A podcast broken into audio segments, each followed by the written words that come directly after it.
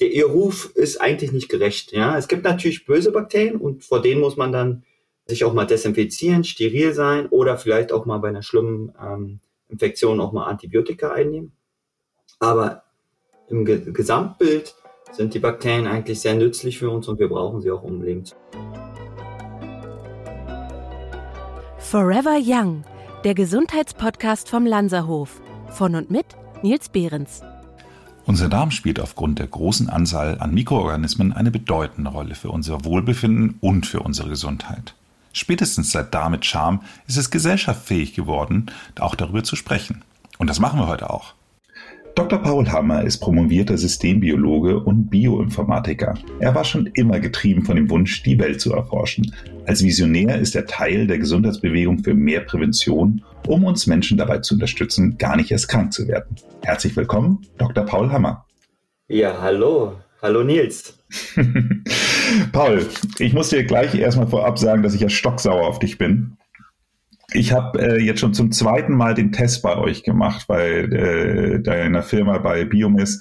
Und äh, beim ersten Mal bin ich schon durchgefallen, habe ich 55 von ähm, 100 möglichen Punkten bekommen. Jetzt haben wir uns persönlich kennengelernt und jetzt habe ich dieses Mal wieder nur 59. Ich dachte mir, wenn ich jetzt schon dich kenne, dass du dann irgendwie was an den Testergebnissen machen kannst. Aber äh, man braucht wohl 60 Punkte, um eine gesunde Darmflora zu machen, äh, äh, zu haben. Von daher, ich äh, bin, bin, bin sauer und auch ein bisschen enttäuscht. Ach nein, brauchst du gar nicht sein. Also 59 ist schon gut. Erstmal hast du dich verbessert. Du bist von 55 auf 59 gekommen. Das ist schon mal gut. Und ähm, die meisten Menschen hier ähm, in Deutschland, die liegen so in dem Bereich. Und wir sagen so, ab 60 hast du eine gesunde Darmflora und das passt zu deiner Darmgesundheit. Und da bist du ja nah dran. Man kann bei dir bestimmt so ein paar Schrauben drehen, ein bisschen was machen an der einen oder anderen Stelle und dann wirst du auch die 90, äh, die 60 reißen die besten, die wir haben, und das sind sehr, sehr wenige, die sind auch nur um die 90.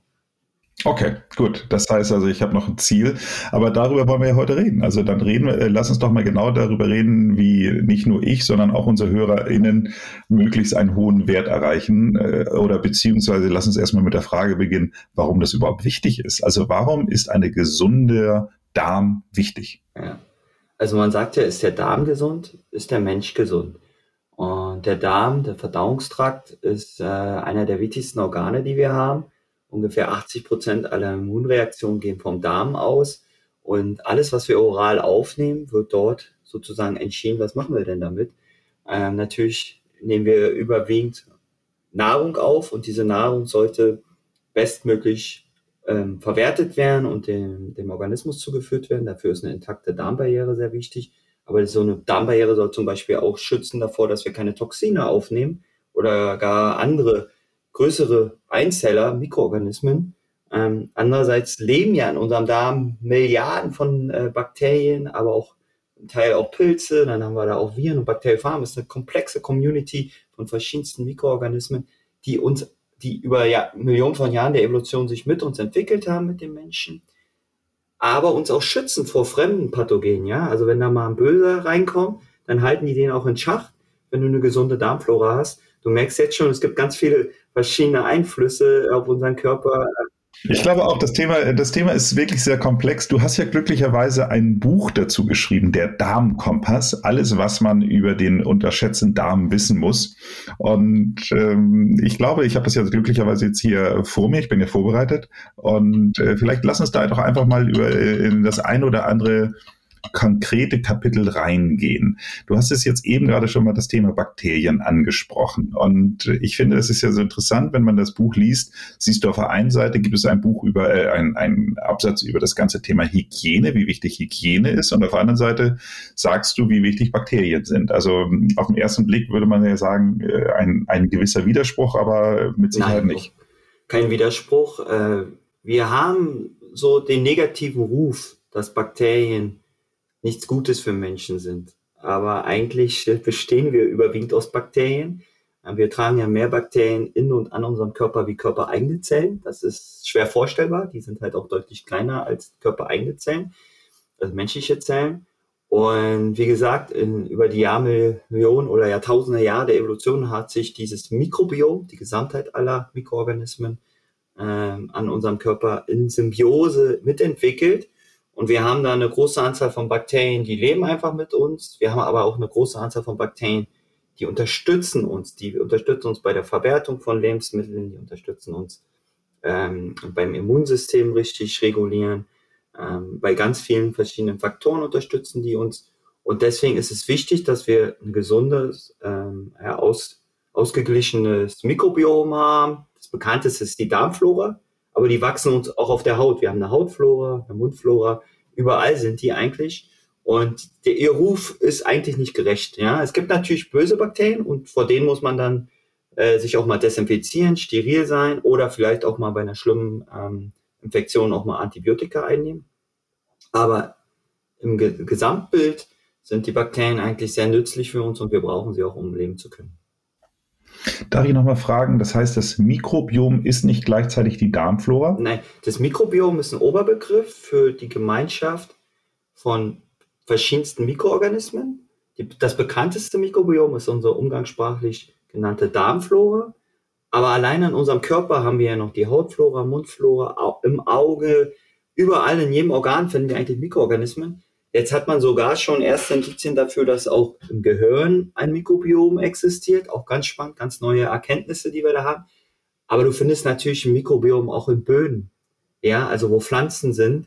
Ähm, da gibt es eine Interaktion zwischen den Wurzeln und den Bodenbakterien. Du findest das in Gewässern. Du findest praktisch überall, wo Leben ist, auch Bakterien beziehungsweise Mikroorganismen. Ähm, ja, weil die sich natürlich auch weit vor dem Menschen, vor, teilweise ja, vor Milliarden, vor einer Milliarde Jahre schon äh, auf diesem Planeten entstanden sind. Ähm, ja, und die existieren. Und das Mikrobiom ist wie, ähm, also ist eigentlich, wir sind umgeben von Bakterien überall und wir leben auch mit Bakterien, wir tragen sie auch in uns und die sind ein Teil von uns. Und äh, das weiß man, man kriegt es halt nicht mit, weil es so ein Mikrokosmos ist und so abstrakt weg, so klein ist. Aber durch die moderne Forschung und auch durch die Molekularbiologie und äh, Mikrobiologie wissen wir halt immer mehr, wie vielfältig dieses Mikrobiom ist und wie ähm, nützlich und, und wertvoll es für uns Menschen ist, auch im Hinblick natürlich auf Gesundheit und Wohlbefinden. Es ist ein relativ großer Abschnitt in deinem Buch über das ganze Thema Unverträglichkeiten. Ist es denn so, dass diese Unverträglichkeiten ein Stück weit in Abhängigkeit von den Bakterien sind, also von unserer Darmflora dann auch äh, kommen? Ja, es gibt ja zwei Formen von Unverträglichkeiten. Das eine ist die erblich bedingte. Das heißt, das bekommst du von deinen Eltern mitgeerbt. Da gibt es die Laktoseintoleranz. Ähm, die ist aber weit unter ein Prozent der deutschen Bevölkerung, wo einfach das Gendefekt ist. Entschuldigung, da muss ich ganz kurz einhaken. Nur unter ein Prozent sind laktoseintolerant. Also wenn man hier in Hamburg durch Eppendorf ja, geht, sind alle laktoseintolerant der erblich Bedingten. Das heißt, das hast okay. du geerbt bekommen von deinen Eltern. Ja, also dafür kannst du nicht, du hast in dem Gen ähm, Laktose-Dehydrogenase hast du eine Genvariante, eine Mutation, die ähm, Gendefekt ausübt und dadurch ist die Funktionalität dieses Enzyms nicht mehr gegeben und du kannst Milchsäure sozusagen, Laktose nicht ordentlich verstoffwechseln und hast dann ähm, solche äh, Symptome, ja, wie Durchfall zum Beispiel oder auch Schmerzen. Und dann gibt es die zweite Form, das ist die anerworbene Laktoseintoleranz. Also du hast eine Hochübersensitivität gegen Milchprodukte. Ähm, das liegt daran, dass deine, deine Darmflora sich verändert hat, weil wir haben bis zu tausend verschiedene Bakterienarten in unserem Darm und die übernehmen verschiedenste Funktionen. Unter anderem können auch diese Bakterien Milchprodukte, Milchsäure, Laktose äh, verstoffwechseln. Und äh, wenn du die dann aber verlierst, ähm, dann kann es halt dann auch dazu kommen, dass du eine sogenannte anerworbene ähm, Laktoseintoleranz bekommst. Und da kann man halt helfen mit speziellen nützlichen Bakterien. Lactobacillen sind da sehr gut, Bifidobakterien, die Klasse der Bifidobakterien ähm, sind sehr gut geeignet, um anerworbene ähm, ja, Unverträglichkeiten entgegenzutreten. Okay. Ähm, wenn man jetzt das Thema Laktoseintoleranz hat, ich würde mal sagen, die nächsten beiden häufigeren sind ja Gluten und Fructose. Ist das ja. ähnlich gelagert?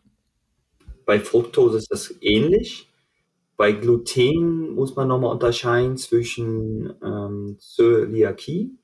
Das ist ja eine Autoimmunerkrankung. Da greift dann dein Immunsystem praktisch ja, dein, unter, wenn du Gluten, Weizenprodukte konsumierst, dann praktisch äh, ja, deine eigenen Darmzotten an, die verkümmern dann und wenn die Darmzotten, die Ober, ist ja die Oberfläche des Darms, im Dünndarm vor allem nicht intakt sind, dann hast du natürlich ein Problem, äh, nicht nur mit den Symptomen, Durchfallen und Schmerzen und was dazu kommt, sondern du kannst auch keine Nährstoffe mehr ordentlich aufnehmen. Glutenunverträglichkeit allgemein ist eher, äh, sag ich mal, eine, eine, auch eine erhöhte Sensitivität, Überempfindlichkeit gegen Weizenprodukte. Auch das kann einfach im Leben kommen. Die Forschung äh, tappt noch im Dunkeln, woran das liegen kann. Ähm, wahrscheinlich hängt auch das Mikrobiom daran. Er hat eine, spielt eine große Rolle daran. Also, dass bestimmte Bakterien fehlen oder falsche da sind. Da weiß man aber einfach noch zu wenig. Ähm, auf jeden Fall hat man erkannt, jetzt in der Studie habe ich gesehen, dass äh, es nicht am Weizen liegt. Ja, man dachte ja, vielleicht liegt es daran, dass man jetzt so viel Gluten in den neuen Weizensorten hat oder Getreidesorten. Aber eher im Gegenteil, ähm, das kann es nicht sein. Deswegen deutet es darauf hin, dass es eher am Mikrobiom liegt. Aber da muss man ehrlich sagen, da ist die Forschung noch nicht so weit. Ähm, wir wissen schon einiges, aber bei weitem noch nicht alles. Ach, wie interessant, weil normalerweise hast du ja fast immer als Begründung für diese Häufigkeit der Glutenunverträglichkeit, dass dann immer der Weizen dann die Schuld bekommt. Also den würdest du jetzt sagen, der, der ist kurz davor, sich zu rehabilitieren. Aber ja, jetzt äh, mal ganz naiv gefragt, weil letztendlich wollen wir ja auch immer, dass unsere HörerInnen ihr Leben dann auch ein Stück weit durch diesen Podcast verbessern können. Ist es so, dass ich, wenn ich eine von diesen Unverträglichkeiten habe, Probleme habe, dass ich grundsätzlich die Chance habe, durch die richtigen Bakterien oder durch eine Umstellung meiner Ernährung oder durch keine Ahnung was ähm, wieder, genauso wie der Weizen rehabilitiert wird, auch meine Darmflora rehabilitieren kann und äh, sie dann auf kurz oder lang dann wieder mal eine von diesen Dingen dann wieder auch gut verträgt? Ja, also gerade bei diesen anerworbenen, das heißt ja, ich verliere äh, bestimmte Bakterien in meinem Darm und dann reagiere ich halt schlechter drauf, ist falsch eingestellt, mein Organismus, den kann ich dann auch wieder ähm, ähm, ja, zurück programmieren. Ja, und das ist, dauert manchmal länger, manchmal ist schwieriger, aber prinzipiell ist das möglich. Und ähm, ja, da, da muss man halt gucken, welche Bakterien fehlen denn. Ähm, prinzipiell ist es so, dass man erstmal auf die Nahrung verzichtet, wo viel Milchprodukte drin sind oder Weizen und dann sukzessive das nach und nach erhöht. Und man kann dann halt unter anderem auch mit unserem Test gucken, okay, welche Bakterien fehlen mir denn, die mich unterstützen, solche Produkte besser zu verdauen. Und dann kann ich die auch noch mit bestimmten Nahrungsergänzungsmitteln, Probiotika nennen die sich auch noch dazu tun. Und dann kann man über mit der richtigen Ernährungsweise dann ähm, und diesen Probiotika ähm, ja diese Unverträglichkeiten dann besiegen, zumindest die Symptome mildern. Und bei manchen gehen sie sogar komplett weg. Da würde ich ganz gerne an einer Stelle einmal einhaken. Du hast eben gerade von Probiotikern gesprochen. Man spricht dabei ja manchmal auch von Präbiotikern und man spricht manchmal auch, jetzt äh, habe ich das Gefühl, das ist der neueste Shit, von Postbiotikern. Ja. Kannst du vielleicht für unsere HörerInnen mal aufklären, was ist denn eigentlich was? Genau, sehr, sehr gerne. Präbiotika sind Stoffe, die unsere Mikroorganismen, vor allem Bakterien im Darm, Essen verwerten, woraus sie Energie ziehen. Das sind häufig äh, Ballaststoffe oder nicht verstauliche Stoffe, der, was unser Mensch verstoffwechseln kann. Also so Flohsamenschalen wäre Präbiotika. Besteht aus Präbiotika, nicht komplett, ist ja ein komplexes, aus Flohschalen sind ja ein komplexes organisches Gemisch, aber auch dort sind Präbiotika drin. Ähm, und man bezeichnet es natürlich dann auch so, weil es ähm, dafür ist. Aber Ballaststoffe allgemein ähm, die du auch in Hülsenfrüchten oder Linsen und so findest, ähm, die beinhalten viel, äh, die sind praktisch Futter für die Mikroorganismen, für die Bakterien. Mhm. Probiotika, das sind die Bakterien an sich selber.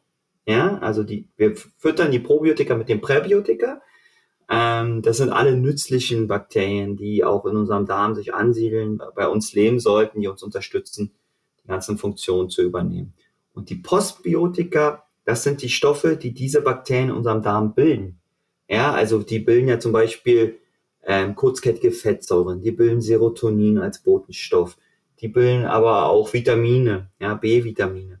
Und das alles, was äh, als Stoffwechselprodukt von diesen Bakterien in unserem Darm produziert wird, nennt man dann Postbiotika. Und die kann man ja auch direkt zusetzen. Dann übergeht man praktisch die Mikroorganismen Man gibt es halt direkt rein und gibt es sofort im Blut. Ähm, und deswegen gibt es diese drei Begrifflichkeiten. Also wenn ich das, entschuldige ganz kurz, wenn ich das mal versuche in eine Analogie zu übertragen, dann äh, nehmen wir mal, ich habe einen Hühnerstall, mein Darm ist der Hühnerstall. So. Das heißt also, das Futter für die Hühner sind im Grunde genommen eigentlich die Präbiotika. Das, Präbiotika. das Huhn selbst ist das Probiotika. Und wenn ich jetzt nicht genau. nur Hühner haben möchte, sondern gegebenenfalls auch noch Gänse oder ähm, Enten, dann das Ei. Ich weiß ja, das ja, Ei, nein, das habe ich schon verstanden. Also äh, das heißt aber, wenn ich jetzt äh, Probiotika einnehme, dann ist es so, dass ich dann gegebenenfalls sozusagen zu den Hühnern noch ein anderes Geflügel dazu nehme. Und das Postbiotika ist das Ei. Ist das richtig? Genau, genau. So ähnlich kannst du das äh, dir visualisieren. Mhm. Und das heißt also, ich nehme, wenn ich Postbiotika einnehme, dann ist im Grunde genommen etwas, was ich eigentlich möchte, dass die Präbiotika produzieren, aber vielleicht habe ich die passenden Präbiotika, äh, nee, Probiotika, Gott, jetzt muss ich echt aufpassen. Also wenn mir die, wenn mir die passenden äh, Bakterien fehlen, die dann äh, ein von mir gewünschtes Postbiotika produzieren, dann kann ich eben halt den Shortcut nehmen und direkt in äh, auch Postbiotika supplementieren. Genau, du kannst halt den Prozess schneller machen, du hast es sofort sofort verfügbar, weil die Ansiedlung von Bakterien im Darm, das dauert ja ein bisschen von Probiotika. Mhm. Aber nachhaltiger ist es natürlich, die richtigen Bakterien in deinem Darm zu haben, dass die diese Postbiotika bilden. Ähm, und äh, das setzen wir auch an. Also du willst ja einen nachhaltigen Effekt haben und nicht ständig jeden Tag nehmen, sondern irgendwann musst du dann eine Postbiotika gar nicht mehr nehmen weil deine Bakterien im Darm dieses Postbiotika dann ganz natürlich selbst bilden.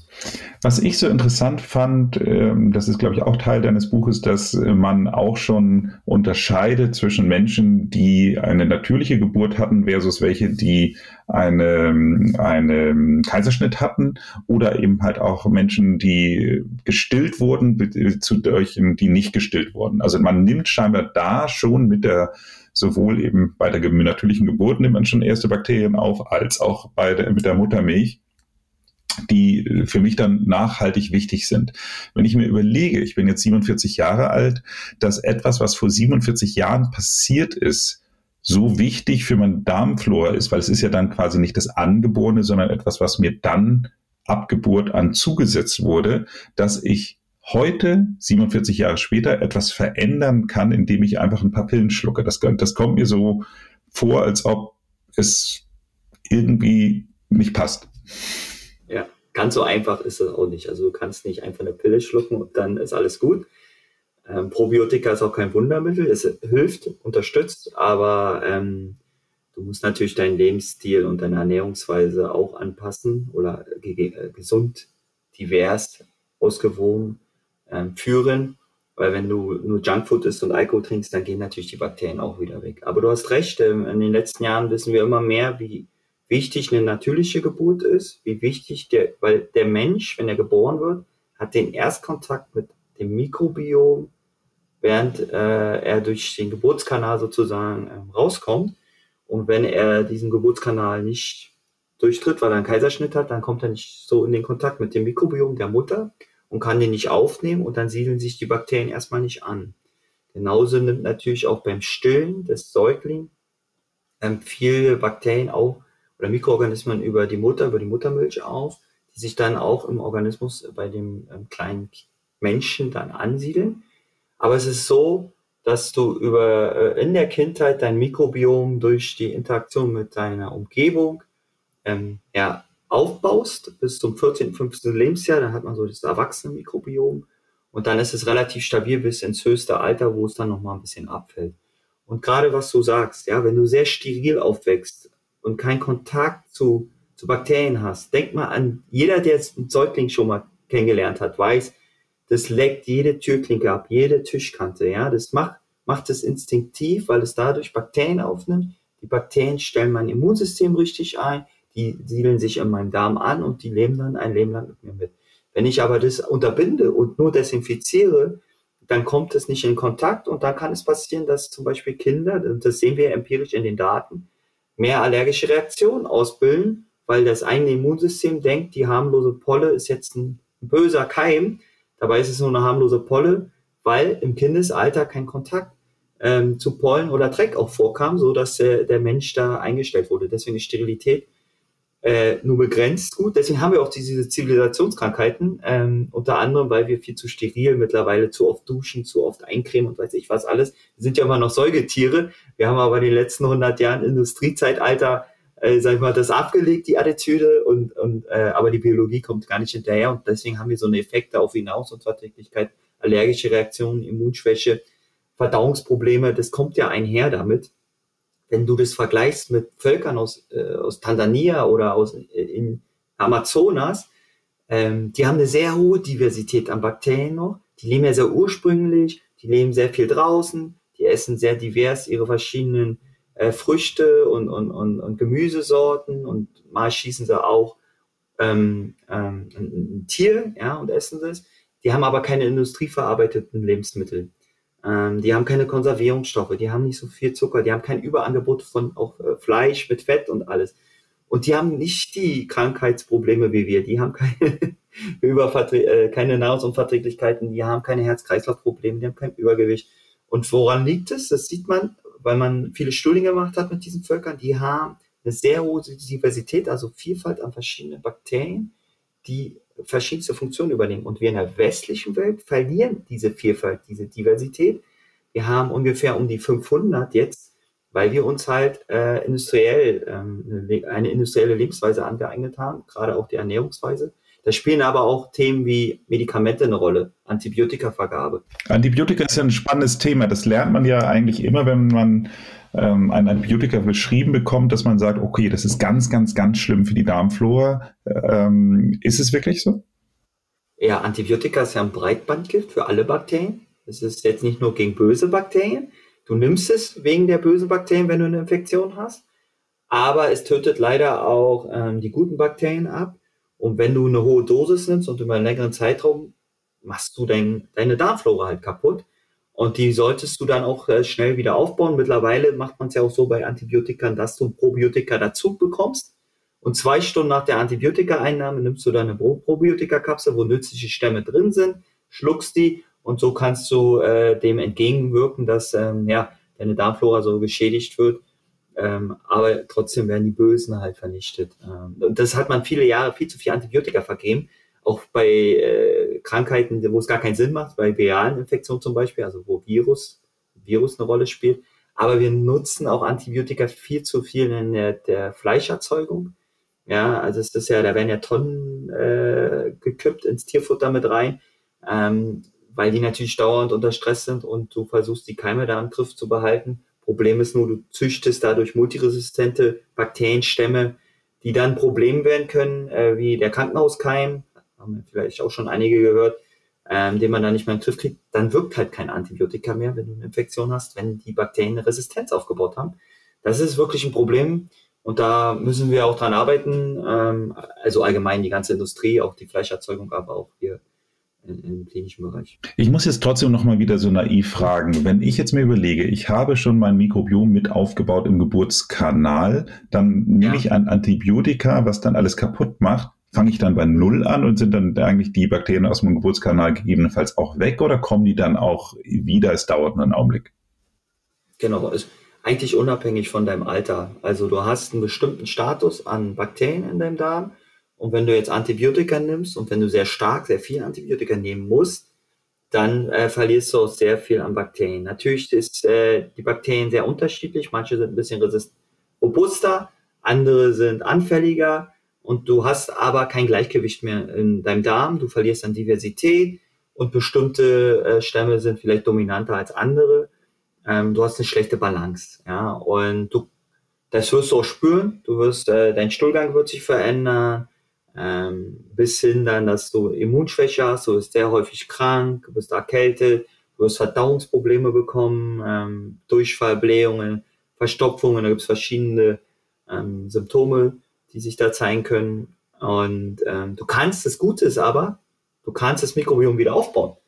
Ja, weil es ist ja ein dynamischer Prozess, äh, Dynamik in unserem Leben. Du baust es als Baby auf bis zur Pubertät. Dann hast du ein relativ stabiles Mikrobiom, außer es passiert irgendwas Gravierendes. das vergleiche ich immer sehr gerne mit der Börse. Da hast du ja ganz viele Aktien, die tagtäglich so ein bisschen variieren. Ja, und so muss die Aktien sind die Bakterien in deinem Darm an der Börse und die Börse ist der Darm sozusagen. Und da gibt es natürlich tägliche Variationen, aber relativ im kleinen Maßstab. Wenn jetzt ein großer, großer Impact ist, wie Corona, hast du auf einmal einen riesen Sprung äh, an den Aktienmärkten. Manche profitieren davon wenige, aber viele verlieren halt an Wertigkeit oder werden, gehen runter. Und genauso kannst du dir das beim Darm vorstellen, bei der Darmflora. Du hast auf einmal eine Erkrankung oder musst viel Antibiotika nehmen. Ähm, und dann hast du so, dass einige dominieren und andere verschwinden und du verlierst an Diversität. Und so kann man sich das vorstellen. Man kann es aber wieder aufbauen. Das ist das Gute, ähm, weil die Bakterien leben ja an und in uns. Und ähm, gerade über Ernährung und Lebensweise kann man da sehr viel machen, um das wieder ins Gleichgewicht zu bekommen. Kommen wir mal zum Anfang unseres Gesprächs zurück, wo wir über die Unverträglichkeiten gesprochen haben. Wenn ich jetzt, äh, nehmen wir mal an, ich muss einfach mal ein Antibiotika nehmen, auch über eine längere Zeit, und dann mache ich ja im Grunde genommen so ein bisschen Tabula rasa. Habe ich dann nicht auch die Chance, durch einen gezielten Wiederaufbau des Darms schneller gegebenenfalls Unverträglichkeiten auch loszuwerden? Also ich möchte jetzt niemanden ja. motivieren, Antibiotika zu nehmen, deswegen, aber so würde ich es mir jetzt einfach mal ganz naiv vorstellen. Ähm ja, die Möglichkeit besteht. Ähm, es gibt sogar im klinischen Sektor schon die Stuhltransplantation. Das ist dann wirklich ähm, die, der letzte Ausweg dann, wenn man auch eine starke Infektion hat durch zum Beispiel Clostridium difficile, das ist ein ganz böses Pathogen, den wird man nicht los. Und dann macht man eine, eine Darmreinigung, säubert praktisch von innen einmal komplett den Darm. Da kann man auch hohe Antibiotika für nehmen. Das wird aber klinisch begleitet. Und dann nimmt man von einem jungen, gesunden Spender, meistens ist es ein Enkelkind, äh, den Stuhl und transplantiert den. Und dann hat man das komplette Mikrobiom praktisch geimpft von einem gesunden Spender in den Kranken und das ähm, ähm, bildet sich dann aus, äh, regeneriert sich und wächst. Und die Outcomes bei diesen Studien, bei diesen Stuhltransplantationen sind sehr, sehr gut. Gerade bei wirklich klinischen Fällen ist das äh, eine wunderbare äh, Methode und die wird auch in Deutschland mittlerweile jetzt angewandt, aber gerade die Amerikaner oder auch die Japaner und Franzosen, die wenden das schon länger an. Und da kann man, daran sieht man, dass das funktioniert. Bei deinem Fall ist jetzt, ist bei der Fragestellung, wenn du natürlich nur Antibiotika eine Zeit lang nimmst und normalerweise nicht so große Probleme hast, kannst du die halt, indem du parallel dazu gleich Probiotika nimmst, dem entgegenwirken, dass nicht so viel kaputt geht und dann durch die richtige ausgewogene Ernährung ähm, die, die Darmflora natürlich wieder vollständig aufbauen. Das ist möglich. Ich habe es gerade in dem Buch von Leon Winscheid gelesen, dass äh, tatsächlich dieses Thema, äh, er nennt es in dem Buch die gelbe Suppe, es so ist, dass man früher wohl schon im Mittelalter Leuten, die eine dauerhafte Durchfallerkrankung haben, tatsächlich den Stuhl von Gesunden dann eben halt zum Essen gegeben hat genau. und dass das wohl, ja. wohl immer sofort geholfen hat. Ich meine, das stelle ich mir schon sehr, sehr unappetitlich vor, aber es scheint lustigerweise ja schon im Mittelalter dann bekannt gewesen zu sein, dass sowas ein, ein gutes Heilmittel ist. Und da komme ich auch. Ist es auch? Ja. Ich glaube, jeder, vielleicht ganz kurz und ich unterbreche, äh, darf, ähm, jeder, der Haustiere hat, ein Hund, sieht ja auch, dass ein Hund äh, gerne mal äh, den Stuhl isst, auch den eigenen oder auch Fremden oder auch bei Elefanten ganz spannend, Kinder, die Babys, wenn die werden ja erst gesäugt die ganze Zeit und dann kriegen die, und die brauchen ja noch viel wichtigere, viel mehr Bakterien, weil die ja Pflanzenfresser sind, nicht so wie wir Allesfresser, die haben ja auch ein bisschen anderes Verdauungsorgan. Da essen die Babys von den Elefantenkühen erstmal den Stuhl von der Mama, von der Elefantenkuh, um die Bakterien dann im Darm aufzunehmen und dann irgendwann auch Pflanzen essen zu können. Also das kennen wir aus dem Tierreich und es wurde im Mittelalter dann natürlich abgekupfert kupfert und deswegen auch schon angewandt. Ja, also kommen wir mal, versuchen wir mal zu den appetitlicheren Themen zu kommen, äh, nämlich zu dem Thema Haut. Du hast ja auch ein Kapitel zum Thema Darmbakterien und Haut. Das heißt, äh, ich kann auch sehen, wie meine Bakterien im Darm aussehen? Von außen? Äh, Im Darm, auch auf, auf, auf der Haut, ja. Wir haben auf der Haut natürlich eine andere Zusammensetzung als im Darm, wobei wir auch einige Bakterien natürlich, die im Darm leben, auch auf der Haut haben. Also gibt da wenige, die auf Beinenoberflächen oder Beinmilieus überleben können. Und die natürliche Hautflora schützt uns ja. Sie gibt, sie schützt uns auch wieder vor äh, fremden Pathogenen. Sie, sie ähm, gibt unserer Haut auch wichtige Nährstoffe ähm, weil die ja auch Stoffwechselprodukte, Postbiotika sozusagen auch produzieren. Ähm, sie schützt uns aber auch teilweise ja, vor äußeren anderen Einflüssen wie Wind, äh, Wasser, Sonne. Ja, deswegen hat man so eine Biofilm praktisch auf der Haut. Und ähm, ich glaube, alle Krankenschwestern, aber vielleicht jetzt auch im Corona-Zeitalter, wer viel desinfiziert, der merkt ja, dass die Haut sehr trocken wird. Ja, und das liegt daran, durch die Desinfektion zerstören wir auch unsere natürlich schützende Hautflora. Und dann wird die Haut trocken, anfälliger, kann Risse bekommen. Und deswegen ist eine gesunde Hautflora hilft halt auch die Haut allgemein gesund und jung zu halten. Und ähm, ja, deswegen ist es auch sehr, sehr spannend und wird in zwei Bereiche angewandt mittlerweile. Hautmikrobiomanalysen, zum einen natürlich im kosmetischen Bereich, die Haut schön jung zu behalten, äh, mit den richtigen äh, sag mal, Stämmen. Ich meine, denk mal dran, Joghurtmasken, Gurken auf dem Auge, das ist ja nichts anderes als präbiotisch teilweise auch probiotisch, weil in den Joghurts ja auch Stämme drin sind. Das sind ja Masten, die macht man ja, um die Haut jung und kosmetisch schön zu halten. Und dann gibt es natürlich dermatologische, klinische Anwendungen, ähm, wo es um Schuppenfläche geht und solche Sachen, wo natürlich die Mikroorganismen auch eine Rolle spielen. Dann hast du noch zwei Bereiche in deinem Buch, einmal die Darm-Hirn-Achse und der Darm und die Psyche. Ich hätte jetzt gedacht, das ja. wäre ein Kapitel, aber es ist äh, sogar äh, räumlich ein bisschen getrennt. Äh, ja. red, äh, über was möchtest du zuerst reden? Über das Hirn oder die Psyche? die ja zu, gehört ja zusammen, können wir zusammen abarbeiten. Es gibt eine Darm-Hirn-Achse, sogenannter Vagusnerv, ja, der direkt Einfluss auch vom ähm, Darm, was da vorgeht, Signale ins Gehirn schießen kann. Da geht es auch um Appetitregulierung, ähm, aber auch um Stimmung und solche Sachen. Ähm, und das zweite ist, ähm, die Bakterien wieder, die Stoffwechselprodukte produzieren, Postbiotika, ähm, wie kurzkettige Fettsäuren, Pytorate, Propionate, Acetate nennen die sich.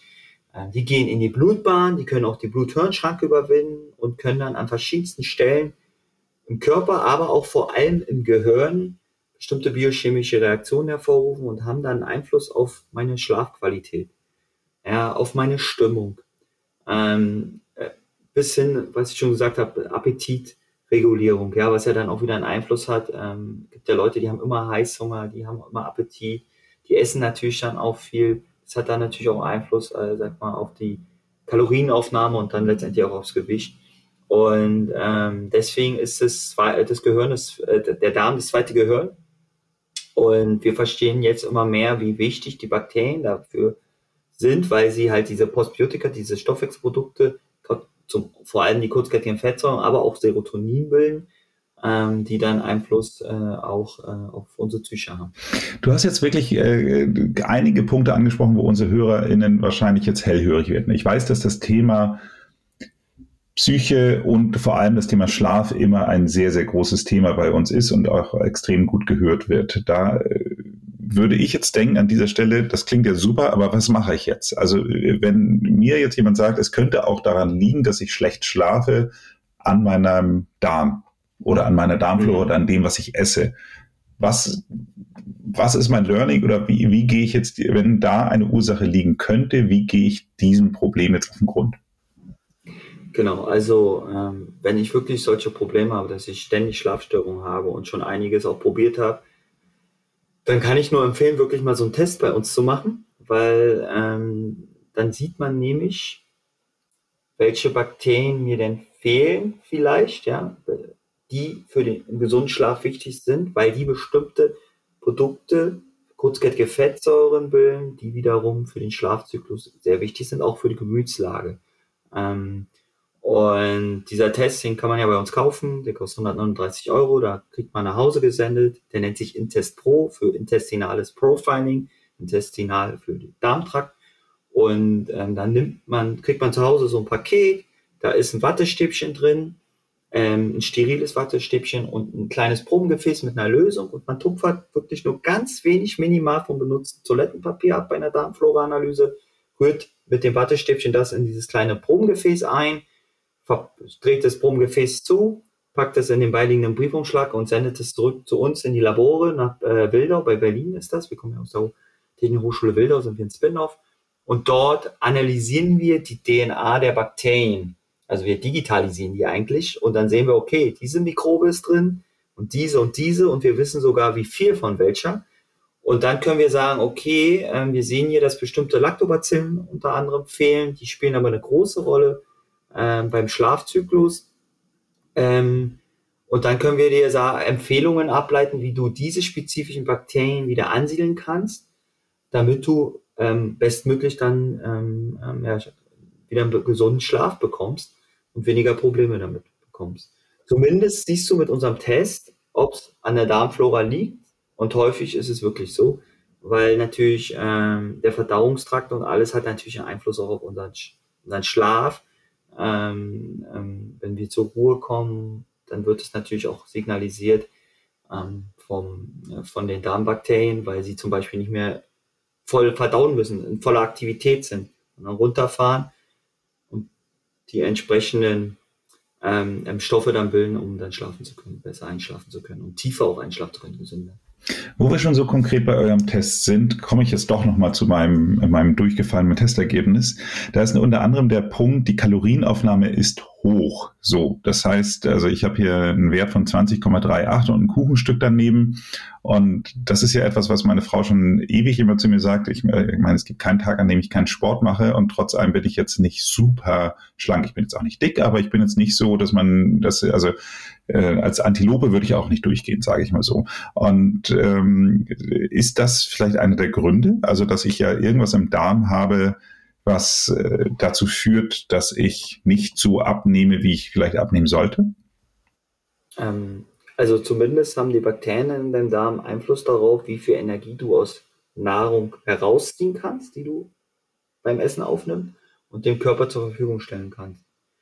Und ähm, das ist so, dass Studien gezeigt haben, dass das Verhältnis zwischen der Gruppe der Firmicutes mit dem Bacteroides eine Aussage darüber trifft, wie gut du halt diese ähm, Nahrungsbestandteile verwerten kannst und dann als Energie dem Körper zur Verfügung stellen kannst.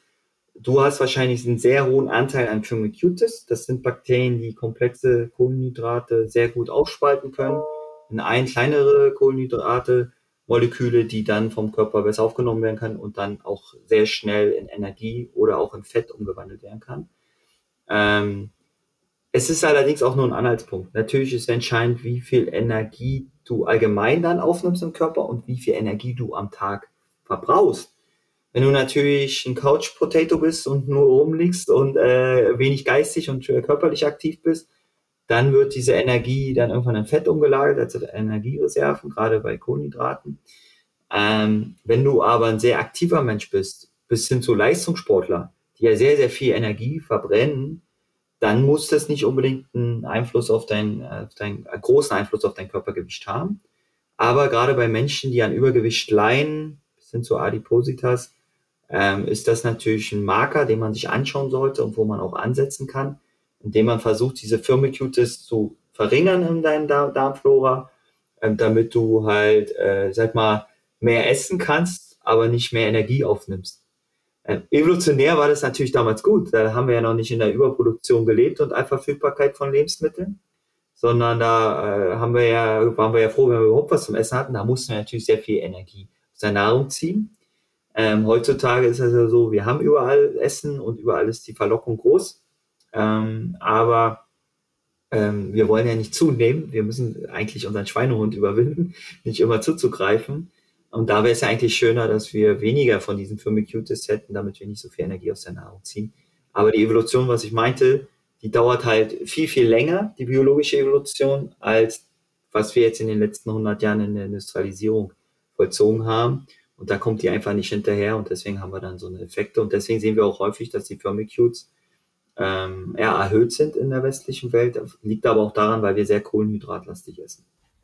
Okay, das heißt aber jetzt nochmal ganz konkret, wäre es dann eben so, jetzt in der idealen Welt ist es äh, so, man, man bekommt seine Testergebnisse und also keiner kann jetzt ja auf meinen Test schauen. Äh, das heißt also, man äh, bekommt dann einen Report und da steht dann eben halt drin, dass das und das eben halt im Ungleichgewicht ist, dass das und das ähm, mir vielleicht gegebenenfalls fehlt und dann kriege ich Anleitung dazu, dass ich eben es zum einen durch die Ernährung Ernährung ändern kann. Also es steht dann relativ konkret drin, was ich in Zukunft mehr essen sollte. Und es steht dann auf der anderen Seite drin, ähm, gegebenenfalls, dass ich eben halt auch äh, bestimmte Probiotika zu mir nehmen könnte, um den Prozess etwas zu beschleunigen, wenn ich das richtig verstehe, oder? Genau. Genau wenn, du, genau, wenn du die Probe dann eingesendet hast und die bei uns im Labor ist, ist die in der Regel so äh, nach 14 Tagen die Ergebnisse da.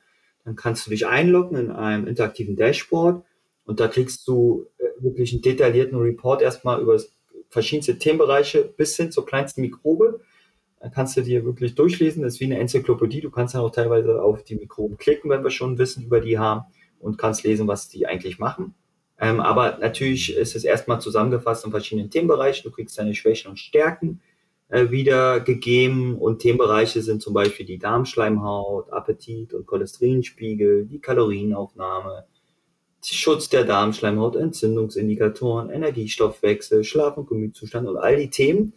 Und ähm, du kriegst dann einen Overscore, der ist bei dir bei 59. Ab 60 sagen wir, ist der gut. Ähm, 59 ist knapp dran, das ist auch schon gut. Aber umso höher der ist, umso besser. Ähm, Versuch dich jetzt nicht rauszureden, du hast mich durchfallen lassen. Wie? Nein, habe ich nicht. Das machst du selber. Das macht ja, das macht ja die, der Algorithmus. Das, bin ja, das sitzt nicht der Paul und macht das beim Nils. Nein, nein. Das ist ja computergestützt mittlerweile, auch datengetrieben. Wir lernen auch sehr viel mit dem neuen Datensatz. Und ähm, durchgefallen ist auch der falsche Begriff. Du hast einfach diesen Zustand jetzt und der ist jetzt auch nicht schlecht, der ist nicht krankhaft. Wärst du jetzt bei 20, 25, unter 30, dann würde ich mir bei dir wirklich Sorgen machen. Ähm, aber da in dem Bereich um 60 ist alles okay. Das ist ähm, guter Durchschnitt. Und äh, damit kannst du leben. Du hast aber Potenzial, dich zu verbessern. Und das ist es. Genau bei der Darmflora entscheiden wir natürlich sehr viel über die Ernährung. Und wir geben dir dann Tipps für bestimmte Schwachstellen, die du hast, welche Nahrungsmittel du zu dir nehmen solltest, einbauen solltest in deine Ernährung damit du bestimmte Bakterien wieder ansiedelst, die dir fehlen, damit deine Diversität und dein Score wieder höher geht und die, du diese Schwachstellen ja dann eliminieren kannst. Und dazu, was du gemeint hast, gibt äh, wenn es sinnhaft für dich ist, eine analytikbasiertes Probiotikum. Wir sehen ja, welche Stämme dir fehlen. Die könntest du in so einer Monatskur dann zusätzlich noch dazu nehmen. Dann siedeln die sich schneller an und ähm, ja, dann äh, kannst du auch diese Schwachstellen dadurch beheben. Man muss aber ehrlich dazu sagen, und das äh, sagen wir auch offen zu all unseren Kunden, kommunizieren wir sehr offen, ist, dass ungefähr 10, 15 Prozent ist die Genetik, was du von deinen Eltern geerbt bekommst. 10, 15 Prozent ist das Mikrobiom, was du auch teilweise steuern kannst durch Probiotika. Aber 70 Prozent ungefähr ist wirklich dein Mindset und deine Lebenseinstellung. Ja, also was ich auch schon meinte vorhin, wenn du nur Junkfood isst, Couch Potato bist, Alkohol trinkst, kannst du äh, Probiotika nehmen, wie du willst. Äh, da gibt's keine Wunderpillen, sondern dann die, sterben die natürlich wieder. Die, die äh, siedeln sich dann kurzzeitig an und dann ja, spürst du die praktisch wieder aus durch deine Augen. Wie lange würdest du denn aber grundsätzlich sagen, du hattest gerade von einer Monatskur gesprochen, aber reicht ein Monat? Also was würdest du grundsätzlich sagen, jetzt in meinem Fall, wo du sagtest, ich bin jetzt auch kein ganz harter Fall, aber ähm, äh, nehme ich sowas ein Monat, drei Monate, sechs Monate, was ist so das, was man so als Faustregel da sagen würde? Wie lange würde, würdest du so eine Supplementierung empfehlen? Genau, also unsere Probiotika sind ausgelegt für eine Monatskur weil die relativ hochdosiert sind. Die sind mikroverkapselt und dann nochmal magensaftresistent verkapselt, damit die in hohen Mengen auch überhaupt im Darm erstmal ankommen, weil die Magensäure zerstört normalerweise sehr viel. Ist ja ein Schutzmechanismus auch, ähm, auch vor Pathogen. Deswegen verkapselt man die. Deswegen Monatskur, eine morgens, eine abends. Und dann siedeln die sich schon nach wenigen Tagen, merkst du das? Kannst, es kann auch sein, dass du auf einmal merkst, okay, mein Stuhlgang verändert sich. Das ist ja wie ein biologisches Hacking packe auf einmal Bakterien dazu, die ich gar nicht vorher hatte oder die mir fehlen. Und dann kann es auch sein, dass du mal vielleicht Blähung bekommst. Und du sagst, das geht aber nach ein, zwei, drei Tagen weg. Und ähm, die siedeln sich dann so zwischen zwei und vier Wochen dann bei dir an. Und ähm, dann können die ein Leben lang bei dir bleiben. Ja, je nachdem, wie deine Lebensweise ist. Wenn du dich dann noch gesund und ausgewogen ernährst, bleiben die auch ein Leben lang bei dir. Solange du nicht krank bist oder eine hohe Antibiotika-Kur wieder hast, dann müsstest du es normal machen. Wir empfehlen aber auch wirklich nur einen Monat. Wenn du das jetzt länger machen würdest, dann würden diese hochdosierten Bakterienstämme in diesen Kapseln deine anderen Bakterienstämme, die in deinem Darm natürlich schon leben, verdrängen. Ja, dann würden die dominanter werden und würden die anderen verdrängen und dann hättest du halt einen negativen Einfluss. Und deswegen auch äh, klar Vorgaben nicht länger als einen Monat machen. Wir empfehlen dann nach drei bis vier Monaten einen zweiten Test zu machen. Dann sieht man nämlich, welche Bakterien haben sich angesiedelt, wie hat sich denn mein Mikrobiom verändert.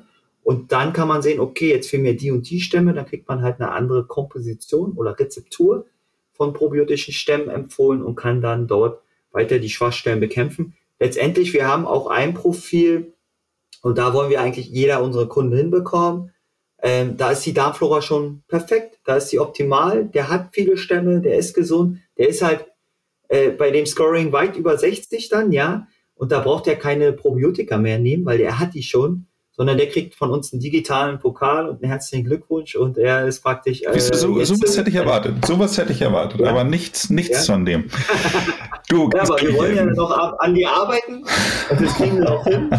ähm, aber na klar, ähm, das ist das Ziel. Paul, ganz kurz, wir haben schon wirklich sehr, sehr viele Sachen gestreift. Ich möchte nur, wenn ähm, es Hörerinnen gibt, die jetzt äh, das Thema Darm als äh, Betreff oder in, im Titel sehen, glaube ich, kommen wir nicht dran vorbei, über das Thema Darmentzündung und Reizdarm zu sprechen. Könntest du da vielleicht mal kurz sagen, was ist die, was steckt dahinter, was sind die Ursachen und was können wir machen?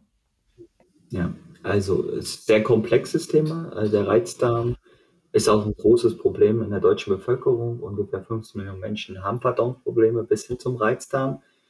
Ähm, die haben unterschiedliche Symptome. Es kann sein, dass du 30, 40 Mal am Tag auf Toilette gehen musst, wirklich sehr anfällig bist durchfallen. Ähm, kann aber auch sein, das extreme Gegenteil, dass du zehn Tage nicht auf Toilette gehst, weil du sehr starke Verstopfungen hast ähm, und einfach nicht kannst. Und ähm, wir wissen, dass Reizdarm vor allem auch über ein, ja, eine Dysbiosis nennt sich das, also ein Ungleichgewicht der Darmflora einhergeht. Ähm, und je nachdem, welche Bakterien dominieren, welche fehlen, ähm, und wie stark diese Dysbiosis ist, Dysbiosis ist, also diese Dysbakterie äh, ist, ähm, ähm, umso stärker sind dann auch die Symptome. Ähm, das nennt man Reizdarm. Dann gibt es natürlich Entzündungsfaktoren, Morbus Crohn zum Beispiel ähm, ist da ein Faktor. Ähm, das kann ähm, hervorgerufen werden durch eigene Entzündungsprozesse, dass du praktisch ja, die Bakterien die du hast, die sind bösartig, die erzeugen Entzündungen, du hast dann Blut im Stuhl, du hast Schmerzen, offene Stellen, die sind nicht in Schacht gehalten. Auch hier kann eine gesunde Darmflora entgegenwirken.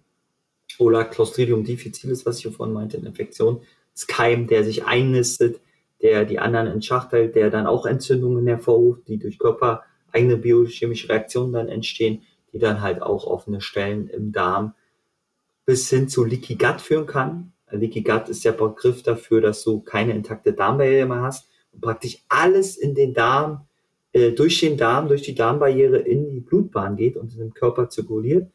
Du musst dir vorstellen, die ganzen Toxine, ganze Mikroorganismen wandern dann auf einmal im Blutorganismus rum, wo die gar nichts zu suchen haben und verursachen dann auch andere äh, Erkrankungen hin. Ähm, und da haben wir in Deutschland wirklich Probleme. Das liegt auch wieder an der industriellen Lebensweise, aber auch an übertriebenen Medikamenten. Themen, bis hin aber natürlich auch zu bestimmten Infektionskrankheiten, die man sich irgendwo eingefangen hat und die dann auch teilweise nicht adäquat behandelt wurden. Mhm. Wohin geht man dann mit solchen Fällen? Am besten zum Gastroenterologen, das ist die klassische Schulmedizin zwar, ähm, aber bei so einem klinischen Fällen sollte man seinem Arzt, Internist, Gastroenterologen konsultieren. Ähm, der macht in der Regel moderne Gastroenterologen, die beschäftigen sich auch, oder Internisten, die beschäftigen sich mit dem Mikrobiom. Die werden dann entsprechende Analysen auch durchführen, eine Stuhlanalyse, aber auch Entzündungsmarker messen ähm, und dann ähm, Therapie an, wenn man dort nicht gut aufgehoben ist. Leider gibt es auch sehr viele klassisch agierende Schulmediziner, die sich nicht so mit den neuesten Trends ähm, äh, sag mal, beschäftigen, die sehr, äh, sag mal, viel auch anatomisch gucken mit Magen, Darmspiegelung kann man ja anatomische Veränderungen sehen, man kann auch Entzündungen identifizieren, aber häufig sieht man halt keine Veränderung des Mikrobioms. Ähm, und wenn man auch bestimmte Heilpraktiker besucht oder auch unseren Dienst dann nutzt, da kann man auch zusätzlich noch seine Darmgesundheit checken, das Mikrobiom checken und dann entsprechend Hilfe. Heilpraktiker sind bei der Darmgesundheit heutzutage äh, da moderner und auch unterwegs und verstehen auch, wie wichtig dieses dieses Organ ist für die allgemeine Gesundheit für die Menschen. Ja, das ist ja unser Schwerpunkt, ehrlich gesagt. Also äh, ich würde mal sagen, wenn, wenn wir uns was im Lanzehof auf die Fahne geschrieben haben, dann das Thema Darmgesundheit, was natürlich auch dann häufig mit dem Thema Fasten und Darmsanierung und allem drum und dran dann auch zu tun hat. Aber ich glaube, das wird jetzt heute wirklich den Rahmen sprengen, darüber auch noch ja. drüber zu sprechen. Ich fand es sehr, sehr spannend. Ich äh, glaube, es gibt noch in deinem Buch wahnsinnig viele weitere Punkte, über die wir hätten sprechen können. Ich glaube, das Thema Immunsystem hattest du nur, haben wir nur kurz gestriffen, aber auch da kann man viel zu machen. Nichtsdestotrotz, wir sind jetzt bei äh, über 50 Minuten schon. Ich hatte mal irgendwann, dass wir den Postcard, äh, Podcast gestartet haben, gesagt, ich versuche immer zwischen 10 bis 15 Minuten zu bleiben. Das äh, haben wir heute nicht geschafft. Ähm, insofern werden wir, einfach, werden wir einfach gucken, in dem Augenblick, wenn ich dann mal irgendwann nicht mehr durchgefallen bin, dann lade ich dich nochmal ein und dann gucken wir mal, über was wir noch so reden können. Super, danke dir. Es hat trotzdem sehr viel Spaß gemacht, auch wenn ich es überzogen habe. Ähm, ja, und ich komme gerne wieder und helfe dir auch, äh, über diese Sicht zu reißen. Paul, vielen Dank. Eine letzte private Frage noch, was mich wirklich mal interessieren würde.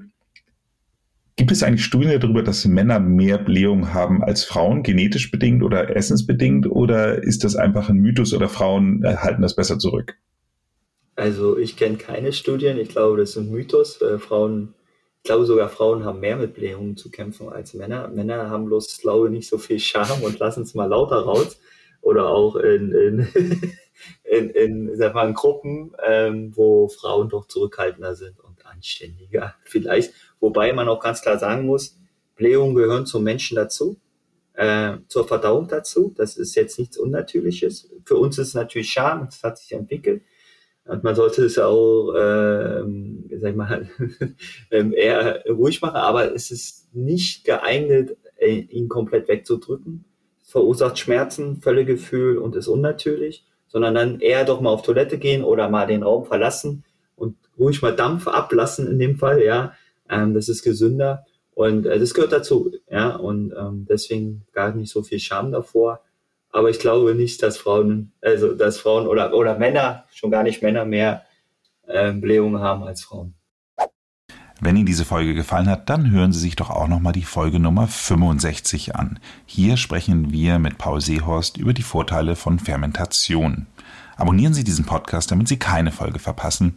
Ansonsten machen Sie es gut und bleiben Sie gesund.